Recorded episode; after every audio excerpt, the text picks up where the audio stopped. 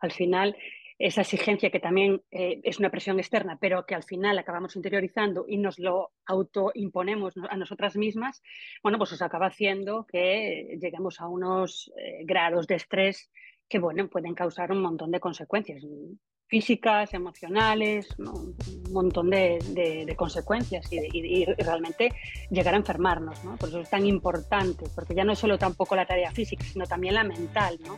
toda esa carga mental que llevan muchas de las tareas que van asociadas a todo este mito de la superwoman.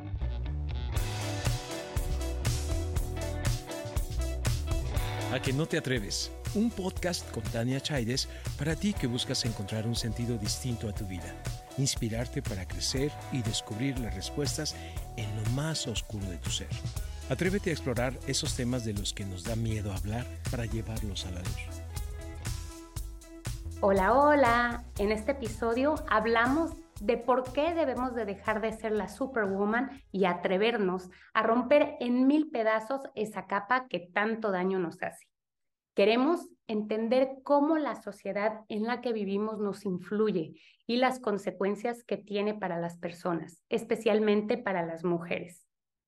Nos acompaña Patricia Vaquero, socióloga y coach especializada en género y en inteligencia emocional quien lleva más de 15 años desarrollando proyectos, eventos y formaciones desde la perspectiva de género y desde distintas trincheras. Patricia acompaña a mujeres en sus procesos de autodescubrimiento de sus capacidades y de sus habilidades.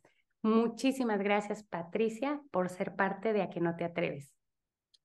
Muchas gracias, Tania, por, por invitarme. Estoy encantada de estar aquí y de compartir este ratito contigo.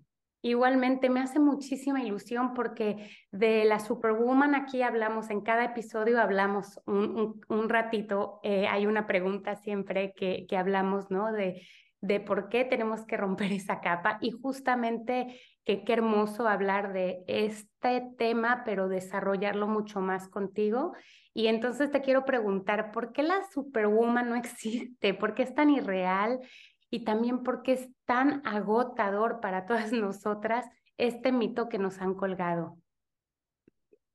Bueno, porque efectivamente es, un, es, lo que tú dices, es algo, es un mito, es una presión social, ¿no? que tenemos mayoritariamente las mujeres, ¿no? Por, por, por ejercer esto, este rol eh, y todos los roles asumidos a ser mujer, ¿no? Es decir, pues hay una presión social y una exigencia y una expectativa en las mujeres, hacia las mujeres, que bueno, nos dice que tenemos que eso, ser las mejores madres, las mejores esposas, las mejores profesionales, bueno, con todo lo que esto conlleva, ¿no? Esto al final conlleva muchas tareas y mucha carga mental asociado a todo esto, ¿no? A, poder llegar a todos estos roles que la sociedad como mujer nos impone y hacerlos como, bueno, con esa exigencia que también, que también está un poco impuesta y que muchas veces nosotras como mujeres vamos interiorizando, ¿no? Como que es nuestro lugar, es nuestro rol, son nuestros espacios y eh, debemos desarrollarlos de la mejor manera posible. Entonces, al final eso nos va creando una presión porque efectivamente no es real, no es real porque las personas no somos capaces de llegar a todo, eh, en, los, en todo el momento, de la mejor manera, de, un, dentro de ese estándar de perfección que la sociedad también nos pide, ¿no? Entonces, al final eso acaba pues, creando frustración, estrés, agobio, ansiedad, muchas veces olvidándonos de nosotras mismas, ¿no? Pues de, espacios para cuidarnos, para disfrutar, ¿no? Porque otra cosa que también nos enseñan es que las mujeres tenemos que dar, ¿no? estar todo el tiempo para los demás y no tanto para nosotras mismas. Entonces todo esto va muy relacionado con los roles y los estereotipos eh, de género que desde que nacemos vamos asumiendo y normalizando. Y es que llega un punto que esta superwoman hasta nos puede enfermar, ¿no? Yo me acuerdo hace unos años, yo tengo tres hijos, ¿no? Eh, ahora tienen 15, 13 y 3, el más chiquito. Eh, pero me acuerdo hace un tiempo que empecé a, como que empecé a perder la memoria y me asusté mucho, ¿no? Y fui al médico y me hicieron un montón de, de test, ¿no? Para ver si estaba bien, para ver qué tal, y me empezaron a hacer miles de preguntas y ya cuando fue la conclusión me dijeron, mira, tus exámenes salieron todos bien, no tienes nada que preocuparte. Y yo como de que no, si es que se me olvida todo y tal. Y me dijo, es que tienes que dejar de multitask, tienes la multitarea, tienes que desterrarla de tu vida. Y es que es esa multitarea, ¿no? Con la que nos carga esta superwoman, ¿no? Que, que tanto nos agobia, ¿no? Y no, no, nos deja sin aliento, agotadísimas al final del día, ¿no? Exactamente, es eso. Al final, esa exigencia que también eh, es una presión externa, pero que al final acabamos interiorizando y nos lo autoimponemos a nosotras mismas, bueno, pues os acaba haciendo que lleguemos a unos eh, grados de estrés que, bueno, pueden causar un montón de consecuencias físicas, emocionales, un montón de, consecuencias y, realmente llegar a enfermarnos. ¿no? Por eso es tan importante, porque ya no es solo tampoco la tarea física, sino también la mental, ¿no? toda esa carga mental que llevan muchas de las tareas que van asociadas a todo este mito de la superwoman. Totalmente. Quiero preguntarte, porque es uno de los temas que tú más, trabajo, eh, más trabajas y ahorita lo mencionabas, este, ¿cómo es que nos influye la sociedad, no? Como que nos expliques un poquito como esa construcción y también las consecuencias que ello va teniendo, ¿no? Em, sí, es como la base de todo, de, todo mi trabajo, ¿no? Eh, hacer entender a las, a las, personas, especialmente a las mujeres, también a los hombres, pero especialmente a las mujeres, eh, que, seamos conscientes un poco de la sociedad en la que vivimos, ¿no? Una sociedad que nos eh, eh, educa y nos socializa de una determinada manera según nazcamos hombres o mujeres, ¿no? Y eso nos lleva por dos caminos totalmente diferentes y nos va a eh, eh, aportando diferentes estereotipos, diferentes roles, mientras a ellos les, eh, los, los un lugar, en unos espacios públicos, más enfocados al trabajo, fuera de casa, más enfocados a la fortaleza, ¿no? a, un poco a, toda, a, todos esos estereotipos, a las mujeres nos, nos van educando y nos vamos socializando en otros que están muy enfocados a lo doméstico, a los cuidados, más a la sensibilidad, ¿no? Entonces, todo esto lo vamos aprendiendo, ¿no? Incluso a dudar eh, de nosotras mismas. Los últimos estudios hablan de que las niñas eh, ya con seis años, a la edad de seis años, empiezan a interiorizar que tienen menos habilidades y que son menos listas, menos capacidades que los niños, ¿no? Entonces ya imagínate, los seis años ya empezamos, entonces eso al final eh, cuando vamos creciendo, vamos interiorizando pues, estas inseguridades, esta poca asertividad, es decir, que no, muchas veces no somos ni capaces de decir de manera asertiva lo que pensamos, lo que decimos, por los caminos que queremos,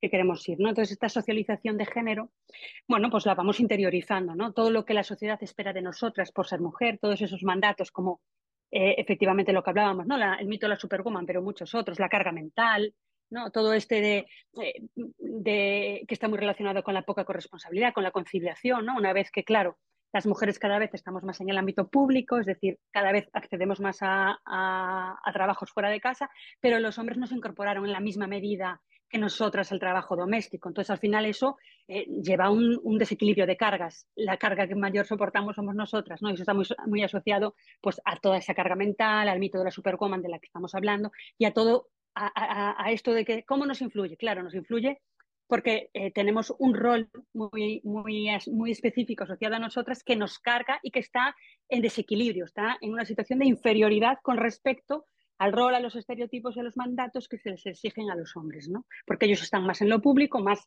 en lo, visible, más en lo visible y nosotros más en lo privado, más en lo invisible, más en lo de para adentro, ellos más para afuera.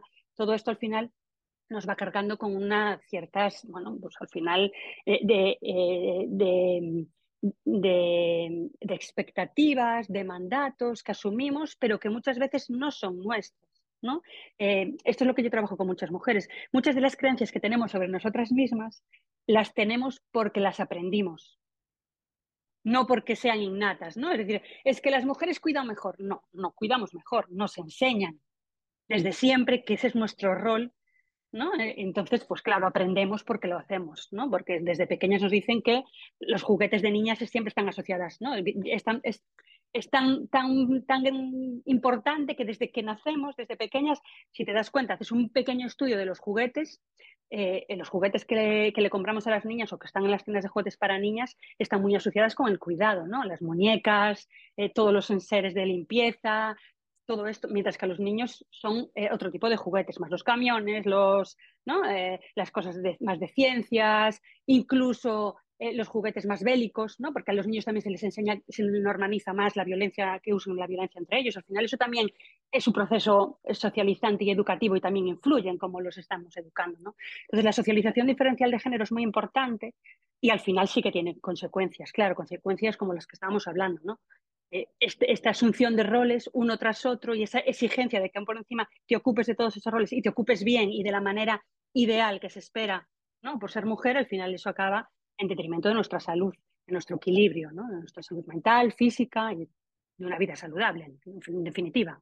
Y fíjate que es súper interesante este, este ejemplo que pones, ¿no? De hecho, yo un tiempo, hace muchos años, trabajaba en el Instituto de las Mujeres en México y era uno de los ejercicios que hacíamos, ¿no? De la construcción de género, pensar cuáles son los juguetes que le damos a una niña y cuáles son los juguetes que le damos a un niño, ¿no? Y ahora mi niño de tres entró a la guardería y tenían un montonal de juguetes y sin que nadie aparentemente les dijera nada a los niñitos de tres años, las niñitas están jugando con las muñecas y los niñitos están jugando con los carritos.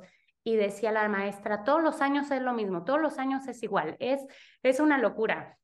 Pues no, lo que pasa es que a mi niño yo no le tengo muñecas aquí en la casa. Entonces, ¿cómo va a jugar con muñecas, no? Y el día que le das una muñeca a un niño, además te dicen, uy, no, no, te va a salir gay o te va a salir rarito, cosas que no tienen ningún fundamento, pero que sí que desde bien chiquititos los estamos determinando. Y una de las cosas que más hablamos aquí en la que no te atreves es de darnos cuenta, porque en esa medida en la que nos damos cuenta podemos empezar a cambiar las cosas, ¿no? Fundamental. Eso es lo más importante siempre.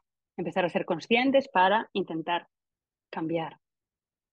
Y, mira, aquí yo, yo he sacado varias ideas para esta entrevista de, de tus redes sociales, que, que, bueno, ahora te las voy a preguntar, ¿no? Para que te sigan, pero, pero tú escribías, ¿no? Desde pequeñas escuchamos opiniones de cómo tenemos que ser, cómo comportarnos, qué se espera de nosotras, ¿no? Y muchos de estos mensajes son muy contradictorios. Y quisiera que también nos cuentes un poquito de esto y de cómo nos afecta, ¿no? Porque es verdad que hay muchos mensajes que recibimos que son una contradicción, entonces nuestro cerebro tampoco es capaz de realmente entender esos mensajes, ¿no? Exactamente. Eh, va muy, muy, muy, asociado también a esa socialización, ¿no? Es decir, todos los mensajes que recibimos siempre están en base a unos estereotipos, unos roles y unos mandatos de género, ¿no? Que la sociedad mm, dice, ¿no? La sociedad patriarcal, con la cultura del machismo que la va, eh, eh, bueno, ¿no? Que la inunda toda, pues nos va diciendo que, bueno, tenemos que ser de una determinada manera. ¿Qué pasa con las mujeres? ¿no? Con esos mensajes que recibimos eh, a diario las mujeres, que son súper contradictorios, ¿no? Porque eh, en un momento nos dicen, eh, bueno, con toda esa presión que hay sobre el físico también de las mujeres, ¿no? Pues en un momento nos, dicen que no podemos ser gordas o, o, lo deseable es que no seamos gordas, pero a la vez tampoco nos dice que no debamos ser muy flacas, ¿no? que seamos sexys, pero no lo suficientes. Que trabajemos, pero no tanto como para dejar a nuestros hijos, porque nuestra principal labor es tener hijos, ¿no? Es decir, siempre es, eh, todo el rato son eh, súper... No quieres, eh, quieres tener hijos, pues te vas a arrepentir. Y no quieres tener hijos, ¿cómo que no quieres tener hijos? Porque es, es siempre darle vueltas y siempre recibir mensajes súper contradictorios que están muy ligados bueno, pues al final con toda la etapa vital de la mujer, es decir, con todas las decisiones que podemos eh, llevar a cabo las, mujeres en nuestra vida, ¿no? Siempre hay como un cuestionamiento total, ¿no? Y siempre hay como una contradicción, es decir, si eres muy flaca es lo deseable, pero a lo mejor no muy flaca porque estás en los huesos y a los chicos les gusta que tengan carne o, ¿no? Y además muchos de esos em, mensajes van muy relacionados con lo que los hombres esperan o desean de nosotras también, ¿no? Entonces, al final, pues, pues e, es, importante darnos cuenta de eso. Darnos cuenta que al final em, eh, esos cánones de belleza, de comportamiento, eh, son tan irreales y, tan basados en la mirada ajena de otras personas que realmente no nos representan. No son quienes nosotros, quienes nosotras somos, ¿no? Están, están hechos en base pues a lo que la sociedad patriarcal, en este caso, está diciendo, ¿no? Pero tenemos que darnos cuenta que son eh, mensajes ajenos que no nos deberían influir, nos influyen, claro, nos influyen porque los vamos interiorizando. Una niña cuando está en la edad de la adolescencia, si le están todo el rato dando mensajes eh, contradictorios totalmente, dando mensajes de Asuna, y luego muchas veces cuando intentan posicionarse, eh, no saben por dónde tirar, dicen, ah, claro, pero mm, tengo que ser sexy porque a los chicos les gusta y me tengo que posicionar y tengo que estar ahora en redes sacando una foto con tema sexual, pero luego si soy así me están diciendo que soy una puta, una tal, una... No, que no debo ser tanto, que tengo que ser más recatada. Entonces, a ver, ¿en qué quedamos? Entonces, la importancia de no, de, empezar a, dar mensajes de que no tenemos que seguir esos, esos, esos cánones, esos mandatos, porque al final nos hacen daño, porque son contradictorios y no siguen unas reglas que debemos eh, seguir porque no nos van a hacer bien. ¿no? y esa importancia de esa socialización, ¿no? de que como mujeres estamos todo el tiempo como sometidas, ¿no? como que siempre tenemos que estar dentro de todos esos estereotipos que externamente marcan para nosotras. Y además también, eh, que eso me parece súper fuerte, Patricia, que también esa crítica viene y ese juzgarte viene de muchas otras mujeres, ¿no? Yo hubo un tiempo en el que era como que, ay, pero tengo que dejar a mis hijos tan chiquitos para poderme ir a trabajar y entonces era esta culpa, ¿no? Y esta sociedad que te mira como que, oh my God, estás dejando a tus niños tan pequeñitos, no sé qué, y viene mucho juicio de muchas mujeres, que también es lo fuerte y lo que tenemos que empezar a, a cuestionarnos, ¿no? Y cuando, por otro lado, te quedas en casa y eres profesionista, tal, también viene una crítica muy fuerte porque, ay, estás desperdiciando tu talento, o sea, es como que por todo, pero también lo que me parece muy, muy triste es que como mujeres, seguimos siendo muy críticas con, con las otras, ¿no? Sí, sí. Eh, esto todo que estás diciendo, la culpa, ¿no? Que también es una de las grandes, de, las grandes palabras que estamos todo el rato las mujeres dándole, rumiando esta culpa por todo. Todo nos hace sentir culpables, ¿no?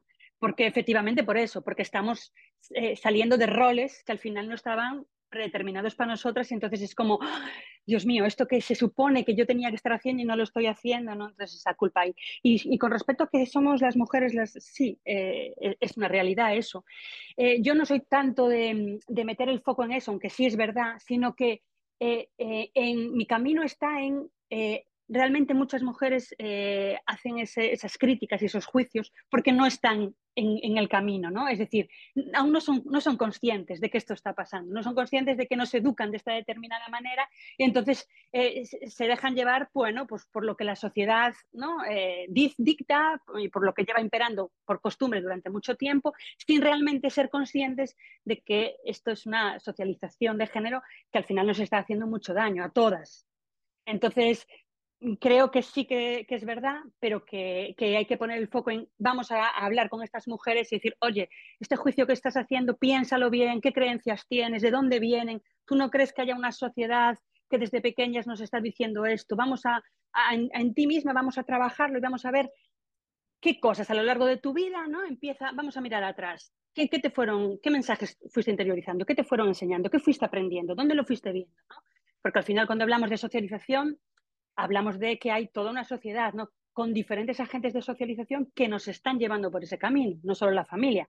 Familia, los amigos y las amigas, los grupos de igual es un, potente agente socializador, los medios de comunicación, la escuela, ¿no? las religiones. Hay muchos eh, agentes socializadores que están todo el rato bueno, haciendo su trabajo para que nosotras vayamos normalizando e interiorizando muchas de estas cosas. Entonces, el primer paso es a estas mujeres que siguen haciendo juicios, empezar a abrirle un poquito los ojos, a que tomen, como decías tú, ¿no? conciencia y que se den cuenta de que esto al final también forma parte de cómo nos educaron. Definitivamente, y encontré en otra de tus reflexiones, ¿no? Que escribías, nos enseñan a gustar y no a gustarnos, nos enseñan a cuidar y no a cuidarnos, nos enseñan a escuchar y no a escucharnos, nos enseñan a complacer y no a complacernos. Y yo leí todas estas frases y digo, ay, madre mía, o sea, es que, ¿por dónde empiezas? O sea, realmente por dónde empiezas. Y me encantaría que nos des un poquito de luz ahí, Patricia, porque, porque, ok, ya lo sabemos, ¿no? Pero ahora como por dónde empezamos a dar esos pasos cuando tú trabajas con las mujeres, con, con los grupos a los, que, a los que vas apoyando, ¿cómo empiezas, no? Si ya te diste cuenta eh, de que tenemos que cambiar esto pues el primer paso, como decimos, darnos cuenta y después empezar a cuestionarnos. No es un, no es un camino fácil, ¿no? Porque al final cuestionas muchas cosas y tienes que romper muchas creencias de las que, de, las que tienes interiorizadas, ¿no? Es decir, vale, eh, somos ahora empezamos a ser conscientes de que hay una sociedad y una socialización diferencial, ¿no? Una, socialización de género que eh, está, eh, que hizo que yo cree, crea estas cosas, ¿no? Sobre, sobre cosas externas y sobre mí misma, ¿no? Que me comporte de, determinada manera, ¿no? Esto de que, eh, que llegue toda la vida complaciendo a otras personas sin sin ni siquiera hacer una pequeña reflexión sobre qué es lo que yo quiero, ¿no? Sobre que lleve toda la vida intentando gustar a todo el mundo sin eh, yo gustarme, porque me miro al espejo y lo único que siento hacia mi cuerpo, hacia, mi, hacia quién soy, es odio, ¿no? Eh, eh, ¿no? Pienso en lo que hago y, no me gusta, porque veo que, todo lo que hago no está bien, mis habilidades, mis capacidades. La síndrome, el síndrome de la impostora todo el rato ahí, mientras yo estoy todo el tiempo complaciendo a todo el mundo y apoyando a todo el mundo, y yo dónde quedo. Entonces, esto es, esto es un trabajo de desaprender lo aprendido, como, como también siempre lo digo, ¿no? Es una, una, de mis frases, desaprender lo aprendido, pero primero hay que mirar lo que aprendimos, ¿no? Cómo lo hicimos, eh, bueno, eh, qué fue lo que más interiorizamos, qué es con lo que me quiero quedar y qué es con lo que no. Es decir, no todas las creencias van a ser desechables. Hay cosas con las que te sientes bien o que crees que tienen que estar porque forman parte de ti. Entonces, de las creencias que tienes, cuáles crees que te están limitando, ¿no? ¿Cuáles crees que te, va, que te van a que, te están potenciando? Entonces todo esto hay que mirarlo, ¿no? Un poco mirar hacia adentro y ver, bueno, pues que estos estereotipos y estos roles, hasta dónde a ti, bueno, te hicieron daño o, hasta dónde te limitaron o qué camino quieres llevar tú a partir de ahora. Y esto lleva también una deconstrucción, ¿no? Una deconstrucción de muchos aprendizajes, ¿no? Y muchas veces bueno, enfrentarte a muchas cosas. Hay mujeres donde tenían pues una relación de pareja tóxica o una relación de pareja donde no era todo lo corresponsable que tendría que ser, ¿no? Porque ellas asumían mucha más carga y, lo, asumían con, total normalización porque pensaban que era su, su, rol. Y cuando empiezan ese trabajo, bueno, pues toca enfrentarse, ¿eh? cuestionar un poco también tu vida y enfrentarse a decir, ah, pues que hasta ahora fue así, pero ahora no vamos a tener una conversación, ¿no? No se trata tampoco de romper con todo, con tu vida, con tu pareja. No, esto no se trata de eso, se trata bueno, de ser un poquito más consciente, más consciente de, pues, de, la sociedad en la que vives y cómo te va, y cómo te va influyendo, ¿no? Y, y, luego las que tenemos hijos e hijas, pues también, ¿no? Ser un poco consciente de que eso también, de que eso también les influye a ellos y a ellas, ¿no? Es decir, cómo los estamos educando a, las, a las niñas y a los niños. Y justamente esa era mi pregunta ah, siguiente para ti, ¿no? Eh, ¿Cómo empoderamos entonces a nuestras niñas? También mencionabas a nuestras adolescentes, ¿no? Que la adolescencia también es un parteaguas muy importante, ¿no? En la vida de un ser humano, pero desde que son muy chiquititas, ¿no? Eh, a las niñas, por un lado, pero por otro lado, cómo educamos de una manera distinta a los niños. Yo no tengo niñas, yo tengo tres niños y, mi misión está en, en, que esos niños también sean un, factor de cambio, eh, como que por dónde, por dónde ponemos el acento con, con ambos, ¿no? Es, fundamental, es fundamental trabajar con niños y con niñas, ¿no? Es decir, porque al final va todo eh, está todo en relacionado, porque vivimos en un mundo donde somos prácticamente 50-50, ¿no? Puede haber un porcentaje más, pero somos 50-50. Entonces, el, camino hacia la igualdad o la igualdad es el camino, que es, uno de mis mantras, pues tenemos que construirlo hombres y mujeres, niños y niñas. Entonces, es importante también eh, empezar desde que son pequeños y pequeñas a romper todos esos estereotipos de género, ¿no? Cuando cuando normalizamos desde que son pequeños a los niños que se relacionen con violencia, ¿no? Tú vas a un patio de infantil de niños y niñas de 4 o 5 años y ver a dos niñas que se, que se relacionan mediante peleas, todo el mundo metería las manos en la cabeza y diría, hombre, pero chicas, no os peleéis. Cuando los niños lo hacen, se normaliza, ah, estos ya están, ya están jugando a peleas, ¿no? Es decir, algo tan sencillo pero ya da un poco un punto de esa normalización que se hace de que los niños se relacionan mediante la violencia. Lo mismo con que a los niños, si lloran, no llores, no expreses tus sentimientos, eso es cosa de niñas, que decimos, va, eso ya lo tenemos más que pasado, eso ya no existe, no, eso sigue existiendo, ¿no? Y a los niños los seguimos eh, vetando, le seguimos vetando que expresen sus emociones, y las emociones las tenemos, somos seres humanos, ¿no? Entonces, mm, eh, inhibir la emoción a los niños es algo que, va a tener también consecuencias a lo largo de todo, de todo su desarrollo, ¿no? Em, entonces es importante en el respeto. Las niñas las educamos más en ten cuidado, las educamos en el miedo, en ese mito del amor romántico, de que por hombres, ¿no? por, por los hombres, por los chicos, a la edad de la adolescencia, pues cuando hablamos de, estos agentes socializadores, las películas románticas, las letras de las músicas, de las canciones, las redes sociales, que ahora mismo es, ¿no? Pues un poco eh, hablar con nuestras hijas, es decir, que, ellas ya son suficientes, que no son mitades de nada, eh, que, que, no se definan por, en base de un amor romántico que no es real, está en las películas y en las letras de las canciones, pero que no es real. La vida real es diferente y las relaciones humanas son más complejas que todo esto, ¿no? Que todo esto de morir por amor, eh, eres la única persona más importante. Claro que el amor es importante, pero hay que, hay que, hay que, hay, hay que sentirlo y vivirlo de una manera sana, ¿no? ¿no? Empezar a hablar con ellos de relaciones tóxicas, de sexualidad, ¿no? Con el tema, por ejemplo, con los chicos de la pornografía, que cada vez con ocho años se están adentrando en la pornografía y no tienen un desarrollo cognitivo como para entender qué están viendo. Están viendo unas relaciones sexuales que son totalmente irreales, que son totalmente violentas, que es que ven unas relaciones de poder eh, totalmente desiguales porque hay un sometimiento de la mujer, ¿no? Entonces eso luego lo lleva a su vida, a las relaciones sexuales, a todo este, bueno, aquí en España hay un aumento, pero en, todo el mundo también generalizado, ¿no? De, la violencia sexual. Entonces, bueno, pues todo esto eh, es, importante empezar a hablar desde bien pequeñitos y pequeñitas. Un niño pequeño, una niña pequeña, eh, ¿por qué no le vamos a regalar a un niño, una niña una cocinita, a un niño una cocinita, una, una, una muñeca que el día de mañana va a tener que ser padre, se va a tener que ocupar su casa, va a tener que ser autónomo, ¿no? Las tareas de los, del hogar, eh, eh, que se hagan responsables tanto los chicos como las chicas. Son cosas de la cotidianidad, ¿no? Que, que, que, que, son importantes para que vean que otro mundo es posible y que esos roles, estereotipos, no son más que cosas que nos, nos acaban, eh, eh bueno, pues al final constriñendo, ¿no?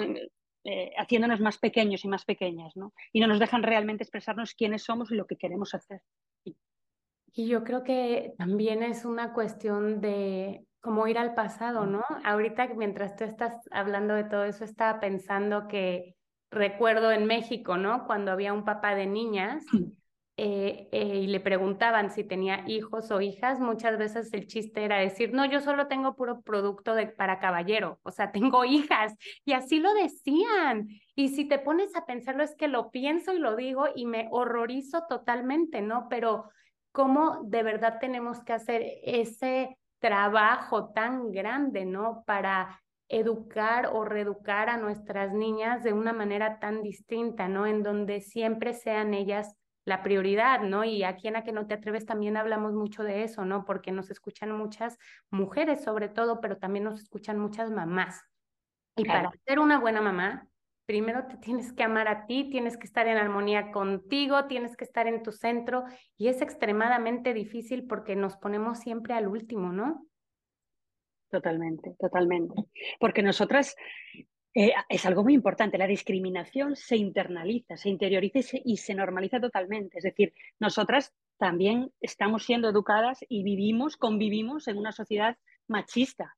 Y muchas de esas discriminaciones las interiorizamos. Esto hay que tenerlo muy en cuenta siempre. Entonces, muchas veces acabamos reproduciendo de una manera algún comportamiento, alguna actitud o alguna expresión machista, ¿no? A mí me pasa y creo que soy una persona muy, muy sensibilizada. Entonces, ¿qué me pasa a mí? Que yo le digo que me da la corriente. Yo cuando a veces meto la pata o digo algo que no debería o que va totalmente en contra de mis valores y de, lo, y de todo mi trabajo, me da una corriente y digo, leche, ¿yo por qué estoy diciendo esto? ¿no? Es decir, Patricia, hay mujeres que aún no están ahí, ¿no? Y hombres que aún no están ahí porque porque es lo que decimos, pues están eh, dentro de toda esta socialización y dentro de esta sociedad y como la tenemos tan interiorizada, pues, pues no somos muchas veces capaces de, darnos cuenta. Pero, pero, esto es importante, ¿no? Este camino de, primero darte cuenta y luego empezar a, a ser consciente de que eh, de, no fustigarnos tampoco, ¿no? De, de, esto, de que estamos en esta sociedad, que todo el rato nos están llegando mensajes y que a veces, pero que, que luego lo, importante es el medio y largo plazo, ¿no? Es lo que realmente hacemos por nosotras, ¿no? Por, por, nuestra liberación, por nuestros derechos, por nuestras oportunidades y por nuestras libertades. Y esto al final está relacionado con, con los derechos, libertades y oportunidades de nuestras hijas y también de nuestros hijos, para que ellos también sean más libres y no tengan tampoco que seguir estas expectativas de género. Y, y justamente, ¿no? Es, es por ahí que iba esta pregunta de cómo nos convertimos en un factor de cambio, ¿no? Y cómo los hombres, porque también nos escuchan hombres en este podcast, eh, pueden impulsar, ¿no? También esta corresponsabilidad y esta conciliación, ¿no? Porque también eh, requerimos más hombres feministas, requerimos mucho más aliados, ¿no? Totalmente, totalmente. Pues lo que decimos, es, no me repito siempre, pero sea, primero darnos cuenta, ser conscientes y después convertirnos, es una figura que yo trabajo mucho, que es en agentes multiplicadores. Cada una de nosotras que empezamos a tomar conciencia y que empezamos a dar pequeños o grandes pasos hacia el camino ¿no? por la igualdad, eh, ya estamos generando un cambio también en nuestro entorno, ya nos estamos convirtiendo en agentes multiplicadores. Si nosotras em, educamos a nuestros hijos y a nuestras hijas por la igualdad, fuera de estos estereotipos y de estos roles, y le empezamos a dar mensajes positivos, eh, que no tengan que estar cumpliendo unas expectativas externas. Si nosotras a nosotras mismas vamos poquito a poquito deconstruyéndonos, deconstruyéndonos, siendo conscientes de las creencias que estamos asumiendo, ya estamos haciendo un camino, ya nos estamos eh, convirtiendo en agentes multiplicadoras, porque eh, si nosotras estamos en una conversación y hay una persona que hace un comentario machista o un comentario hiriente o un comentario, ¿no? Y nosotros le damos una explicación, un argumento, desde nuestra nueva posición ya nos estamos haciendo y convirtiendo en agentes multiplicadoras de cambio, ¿no? porque ya estamos haciendo que esa persona cambie, que nuestros hijos y nuestras hijas se comporten de diferente manera, que al final nuestros maridos, ¿no? nuestras parejas, pues se vayan, eh, vayan asumiendo que la realidad es la que es, que nosotros no podemos asumirlo todo, que estos roles están caducados y que todas y todos estamos eh, debemos compartir y ser totalmente corresponsables pues, en las tareas del hogar, pero en la vida en general, ¿no? no solo con las tareas propias, sino con todas las cargas de cuidados que eso conlleva, con que si salimos a trabajar fuera, pues ellos se tendrán que ocupar más dentro, pues con que tenemos que tomar nuestras propias decisiones, con que tenemos que tener relaciones sanas y no tóxicas, donde haya eh, unas relaciones que no están en equilibrio, ¿no? Todo esto al final va cambiando. El paso es eh, ser conscientes y poco a poco empezar a, convertirnos en agentes multiplicadores, que creo que es algo muy importante.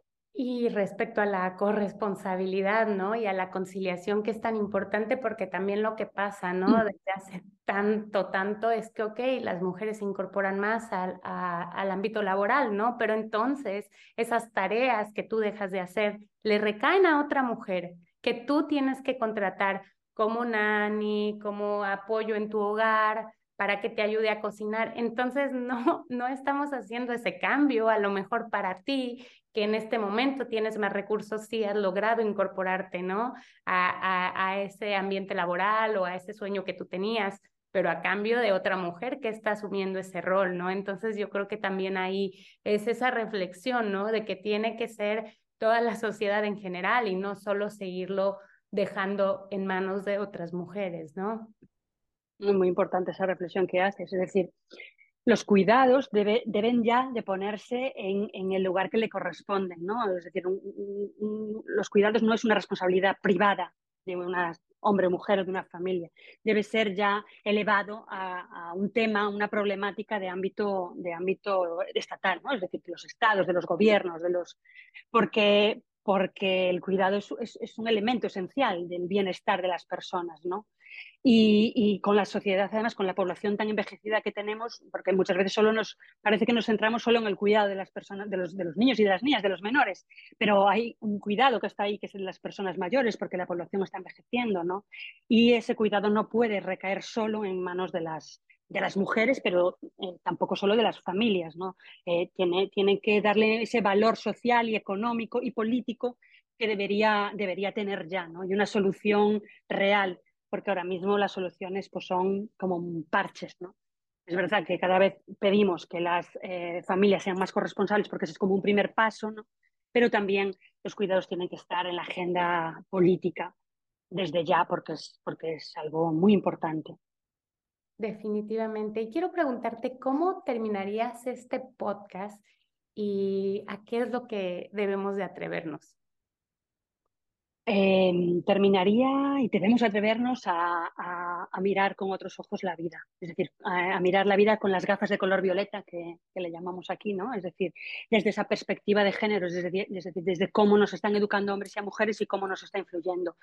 Eh, debemos atrevernos a esto porque es importante y porque nos afecta a las personas, a las empresas, es decir, es eh, lo, mismo que antes, ¿no? es, es tal la implicación que tiene eh, en, el ámbito personal, político, social y económico, que debemos atrevernos a mirar la vida ya desde ya, desde la perspectiva de género y con gafas de color violeta, porque nos afecta a todas y a todos. Y al final está en juego pues, nuestra vida, nuestra salud, lo que queremos, lo que nos hace felices o lo que no, ¿no?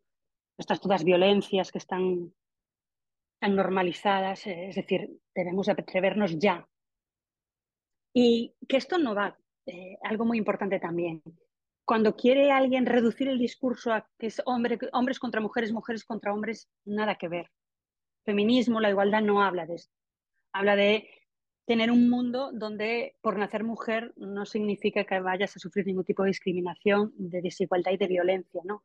Un mundo más respetuoso, más igualitario, más justo. Ah, en definitiva, lo que se busca es un mundo mejor para todos y para todas. Me encanta, me encanta que, que terminemos con esa reflexión tan bonita, Patricia. ¿Cómo pueden conectarse contigo? ¿Cuál es la manera más fácil de dar eh, con tu cuenta, por ejemplo?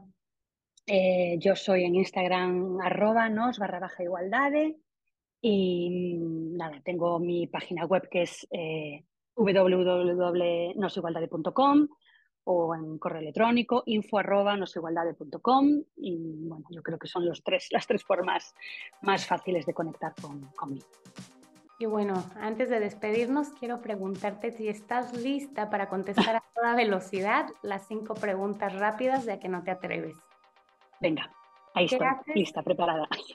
¿Qué haces cuando te sientes triste o deprimida? Escuchar música. Si pudieras viajar al pasado, ¿qué te dirías a ti misma hace 10 años? Creo en ti. ¿Qué deberíamos hacer como humanidad para ser más felices? Dejar de pensar más en lo de fuera y empezar a ser más consciente de lo de dentro. Si pudieras convertir un deseo en realidad, ¿qué pedirías? Pues en lo que llevo trabajando toda la vida, ¿no? En un mundo más justo, más respetuoso, donde nacer mujer no signifique sufrir discriminación y violencia. ¿Y qué es, Patricia, lo más atrevido que has hecho en tu vida? No soy una mujer de muchos atrevimientos, pero creo que lo más atrevido que hice fue emprender. Porque es muy duro, muy solitario y lleva mucho trabajo de gestión personal. Entonces sí que creo que es lo más atrevido que hice. Pues te quiero agradecer mucho por este encuentro y espero que no sea la última vez que nos encontremos. Ojalá, ojalá. Muchísimas gracias por invitarme, por, por escucharme y por, y por querer compartir tu espacio conmigo. Muchísimas gracias. Comparte este episodio con alguien a quien le pueda ser de utilidad. Síguenos en A que no te atreves con Tania Chaides y encuentra más en aquenoteatreves.com. Este podcast es una producción de Lion Horse Media.